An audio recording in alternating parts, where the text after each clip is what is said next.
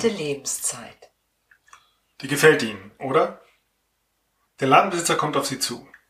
Sie weiß, dass es ungeschickt ist, aber sie kann ihr Interesse für das gute Stück einfach nicht verbergen.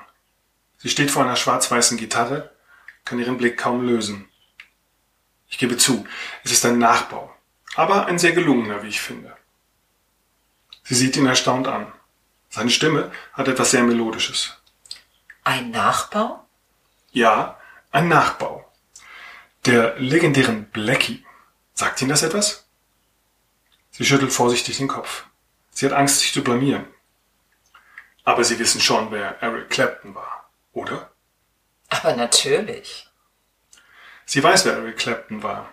Bei der Auflösung der Wohnung ihrer Großeltern hatte sie eine riesige Sammlung an Platten und CDs von ihm gefunden. Die Suche nach Geräten, die diese Musik abspielen konnte, hatte sie eine Menge Zeit und Geld gekostet, aber seitdem war sie fasziniert von Gitarrenmusik. Und das ist eine Gitarre von Eric Clapton? Er schüttelt den Kopf. Nein, ich sagte doch, es ist ein Nachbau. Der Nachbau einer Gitarre, die es so eigentlich nie gegeben hat. Wie meinen Sie das? Sie sieht den Ladenbesitzer mit großen Augen an. Na ja, die Original Blackie war aus mehreren Gitarrenteilen zusammengebaut. Vielleicht war sie deswegen so besonders. Sie nickt, schaut wieder auf die Gitarre. Minuten verstreichen, während in ihrem Kopf verschiedene Stücke von Eric Clapton erklingen und wieder verebben. Es ist, als könne sie die Gitarre bereits spielen hören, noch bevor sie diese überhaupt berührt hatte. Können Sie Gitarre spielen? fragt er vorsichtig und durchbricht die Stille. Sie nickt ganz langsam, aber sehr deutlich. Nach dem Hören der ersten Platte von Eric Clapton hatte sie sich eine Gitarre gekauft und angefangen zu üben. Damals war vieles noch einfacher und sie hatte die Gitarre in Bar und mit Geldscheinen bezahlen können. Nehmen Sie sie doch einmal in die Hand. Er nimmt die Gitarre von der Wand und legt sie behutsam in ihren Arm. Sie passt perfekt.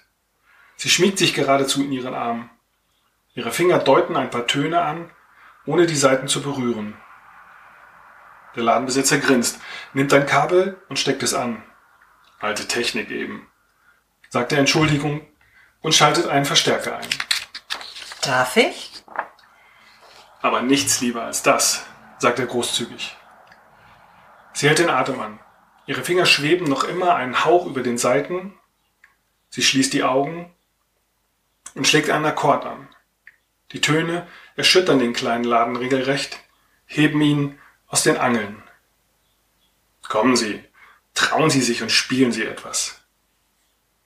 Sie holt tief Luft und beginnt Tears in Heaven zu spielen. Es fühlt sich an, als würden die Saiten der Gitarre ihre Finger bewegen und nicht umgekehrt. Völlig entrückt spielt sie den ganzen Song.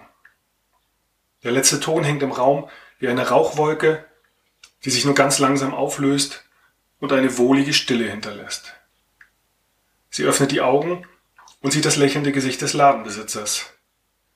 Als sie den Laden betrat, hatte er alt und müde ausgesehen, doch jetzt sieht er aus, als wäre er um mindestens ein ganzes Jahrzehnt verjüngt. Das war großartig, sagt er leise und mit Krächzen belegter Stimme. Sie nickt nur zaghaft. Sie will ihm die Gitarre zurückgeben, doch er weicht aus. Ich glaube, das Stück ist wie für sie gemacht.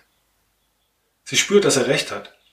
Es fühlt sich an, als würde ihr die Gitarre schon Zeit ihres Lebens gehören, als wäre sie ein fester Bestandteil von ihr.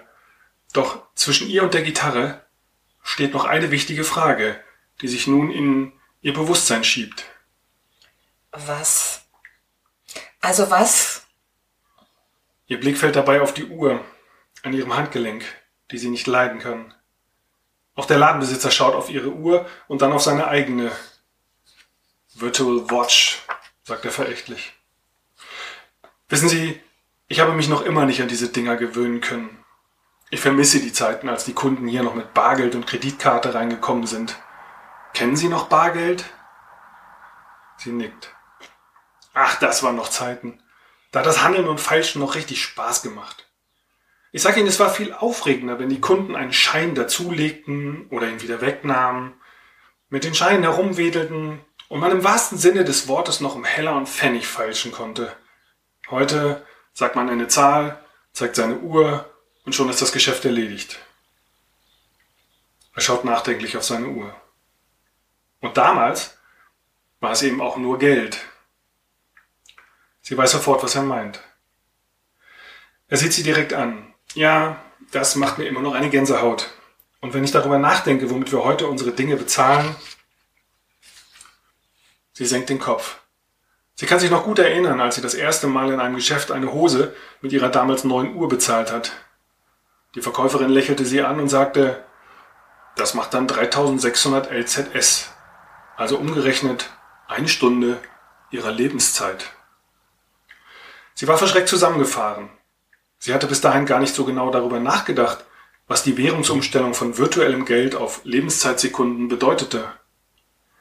Zum 18. Geburtstag hatte sie wie alle anderen Menschen eine Virtual Watch und ein Lebenszeitguthaben im Wert von 2,588112 Milliarden Lebenszeitsekunden bekommen. Genug Zeit für 82 weitere Jahre Leben.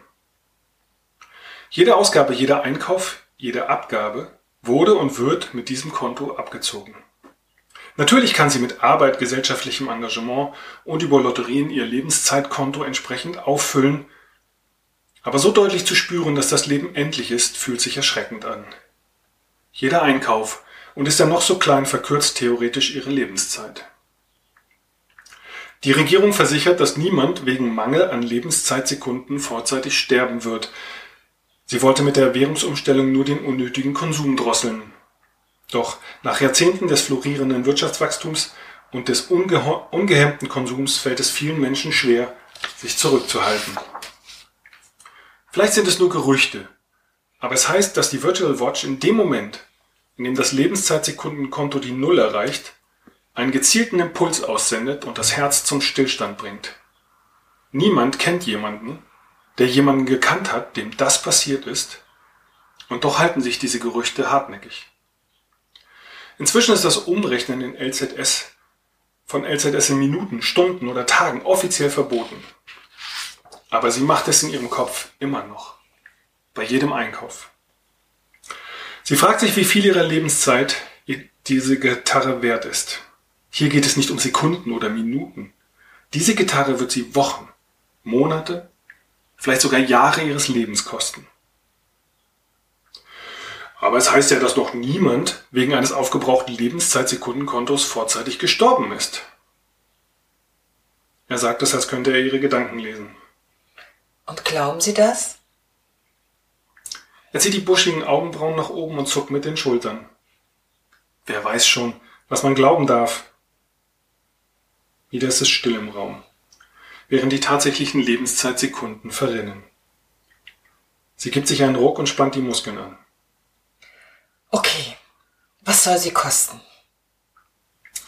Er lächelt, schaut auf die Gitarre und dann in ihre Augen. Das gute Stück kostet sie 69.984.000 LZS. Sie sieht ihn mit großen Augen an. Vergeblich versucht sie im Kopf diese Summe umzurechnen, aber es gelingt ihr einfach nicht. Sie will diese Gitarre unbedingt, aber sie kann doch nicht ihr Leben dafür hergeben. Wie viel? 69.984.000 LZS. Sie wird ganz nervös, schwitzt leicht. Die Zahl scheint ihr kaum fassbar. Er legt beruhigend seine Hand auf ihre Schulter, beugt sich vor und flüstert ihr ins Ohr 27 Monate.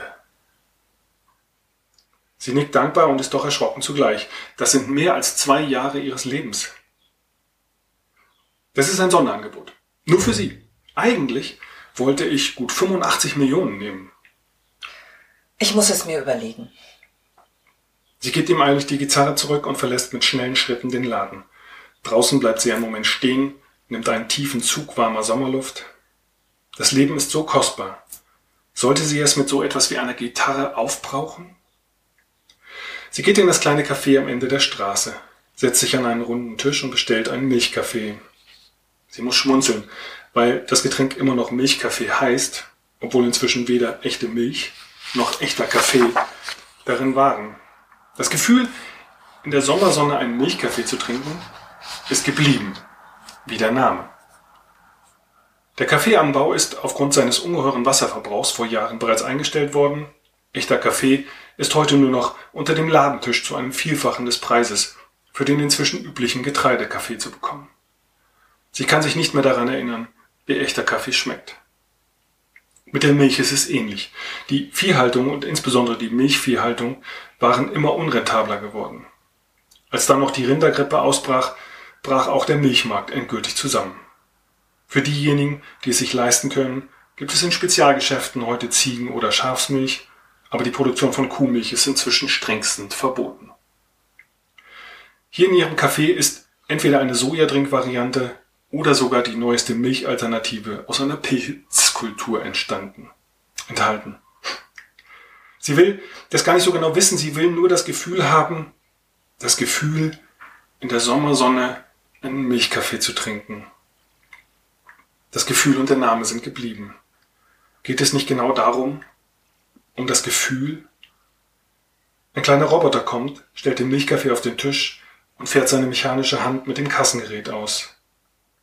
Sie zögert nachdenklich. Selbst dieser Milchkaffee wird sie nun Lebenszeit kosten. Sie zahlt mit ihrer Uhr. 120 Lebenszeitsekunden werden von ihrem Konto abgebucht. Hier in ihrem Kaffee ist entweder eine Sojadrink-Variante oder sogar die neueste Milchalternative aus einer Pilzkultur enthalten. Sie will das gar nicht so genau wissen. Sie will nur das Gefühl haben. Das Gefühl, in der Sommersonne einen Milchkaffee zu trinken. Das Gefühl und der Name sind geblieben. Geht es nicht genau darum, um das Gefühl? Ein kleiner Roboter kommt, stellt den Milchkaffee auf den Tisch und fährt seine mechanische Hand mit dem Kassengerät aus. Sie zögert nachdenklich, selbst dieser Milchkaffee wird sie nun Lebenszeit kosten. Sie zahlt mit ihrer Uhr und 120 Lebenszeitsekunden werden von ihrem Konto abgebucht. Lebenszeit ist knapp, denkt sie.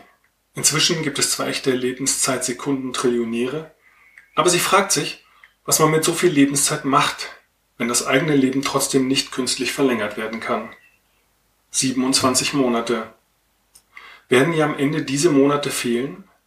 Wird sie irgendwann auf diese Gitarre schauen und ihr Lebenszeitkonto ablaufen sehen?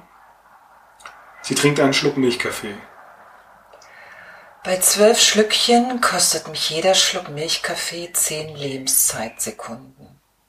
Das entspricht ungefähr der Zeit, die ich brauche, um ihn zu trinken. Wie lange werde ich wohl etwas von der Gitarre haben? In Gedanken lässt sie ihre Finger erneut über die Gitarre streichen. Sie spürt dem Gefühl nach, als ihre Finger die Saiten in Schwingungen brachten und diese so tiefgehenden, alles durchdringenden Töne erzeugte. Sie seufzt. Geht es nicht genau darum? Andererseits könnte sie morgen bereits aufgrund eines Unfalls sterben. Davor ist niemand gefeit. Die Medizin hat große Fortschritte gemacht, aber Menschen sterben noch immer jeden Tag. Nein, sie hat keine Angst vor dem Sterben. Warum also nicht etwas Lebenszeit für den Spaß und die Musik opfern? Ein bisschen Leben für die Kunst, für das Gefühl. Sie lächelt. Sie sieht sich um. Das Café ist gut gefüllt und die Tische der dort Sitzenden auch. Auf den Tischen drängen sich Getränke und Speisen, die allesamt die Lebenszeitkonten der Anwesenden reduziert haben. Niemand scheint sich darüber Gedanken zu machen. War sie wirklich die Einzige, der es so schwer fällt, ihre Lebenszeit zu verkaufen? Sie wusste, dass das nicht so ist. Schon die ersten Pläne der Regierung, Lebenszeit als Zahlungsmittel einzusetzen, hatten heftige Proteste ausgelöst. Doch die Reformgegner konnten schnell diffamiert und ausgegrenzt werden. Selbst heute gab es noch Protestaktionen, von denen die meisten Menschen jedoch nichts erfuhren. Sie trinkt ihren Milchkaffee aus, steht auf und geht die kleine Straße entlang. Dies ist eine der wenigen Straßen, in der sich kleine Läden gehalten haben und die dadurch eine Vielzahl von Menschen anlockt. Doch die Fußgängerzonen-Idylle täuscht. Hier einzukaufen kostet nicht nur die Lebenszeit durch den Einkauf von Waren, sondern auch Lebenszeit durch das Bummeln, das Herumspazieren, das Anprobieren, das Miteinander sprechen, das Handeln, das Kaffee trinken und das Kuchenessen. Sie sieht Menschen mit ihren Einkaufstaschen aus den Läden kommen und hat das Gefühl spüren zu können, wie sich die Lebenszeit der ganzen Welt verkürzt. Mit einem Mal erkennt sie, was für einen Luxus diese Straße ausstrahlt. Hier wird Lebenszeit sowohl auf den Konten als auch im realen Leben mit vollen Händen ausgegeben. Mit jedem Kassenklingeln, auch wenn die heutigen Kassen gar nicht mehr klingeln, scheint irgendwo ein Lebenszeitsekundenkonto abzulaufen. Scheint irgendwo in der Welt jemand dafür zu sterben. Menschen sterben und starben schon immer, sagte sie sich, doch dass Menschen für den Konsum oder die Befriedigung eigener oder sogar fremder Bedürfnisse sterben, das erschüttert sie immer wieder. Es kommt ihr so vor, als würde hier in jeder Minute ein Menschenleben verbraucht, im wahrsten Sinne des Wortes verkonsumiert werden. Schließlich steht sie wieder vor dem Antiquitätengeschäft. Sie sieht durch das mit unzähligen Dingen vollgestellte und staubige Fenster in den Laden hinein. Jeder einzelne Gegenstand war irgendwann einmal, vielleicht noch mit Geld, aber vielleicht schon mit Lebenszeit gekauft worden und dann hier gelandet, um auf ein zweites Leben zu warten. Ein zweites Leben, das wiederum darauf aufbaut, dass jemand etwas von seinem Leben dafür opfert. Zwischen einer alten Schaufensterpuppe und einem stummen Diener kann sie tief in das Innere des Ladens blicken. Erst jetzt bemerkt sie, dass der Laden bis unter die Decke gefüllt ist mit Dingen, die man teilweise nicht, sich nicht einmal vorstellen kann. Eine schier unvorstellbare Menge an Gegenständen, Momenten, Erinnerungen, Erlebnissen, Kapital, Lebenszeit und Lebenszeitsekunden muss in diesen Regalen stehen und liegen. Es grenzt an ein Wunder, dass die Regale unter der Last nicht gnadenlos zusammenbrechen. Ganz am Ende des Ganges kann sie ein Stück der Gitarre sehen, die dort an der Wand hängt. Fast kommt es ihr ein wenig kitschig vor, dass sie die Gitarre von hier aus sehen kann. Der Ladenbesitzer ist nicht zu sehen. Sie überlegt, wie er wohl zu diesem Laden und zu diesen unzähligen mit Lebenszeit aufgeladenen Dingen gekommen ist. Der Inhalt des Ladens, so scheint es ihr, würde für mehrere Leben ausreichen. Ein gewaltiger Wert. Und doch irgendwie wertlos. Lebenszeit, die achtlos und zeitlos übereinander gestapelt ist. Ihre Gedanken tanzen wild umher. Wofür würde es sich lohnen, seine Lebenszeit herzugeben? Was ist das Leben wert? Sie sieht auf die kleinen Preisschilder im Schaufenster. Tausche Lebenszeit gegen. Gegen was? Was ist wertvoll genug, um es mit Lebenszeit aufzuwiegen? Ein Milchkaffee, der keiner ist? Eine Schaufensterpuppe, die nur aus dem Fenster schaut? Eine Gitarre, die einer anderen Gitarre nachgebaut wurde? Ein Gefühl? Mit dem Lebenszeitkonto ist aus jedem Spaß, für den bezahlt werden muss, der Ernst des Lebens geworden. Sie will sich wegdrehen, als er am Rande des Schaufensters einen Bilderrahmen mit einem Zitat von Juvenal entdeckt.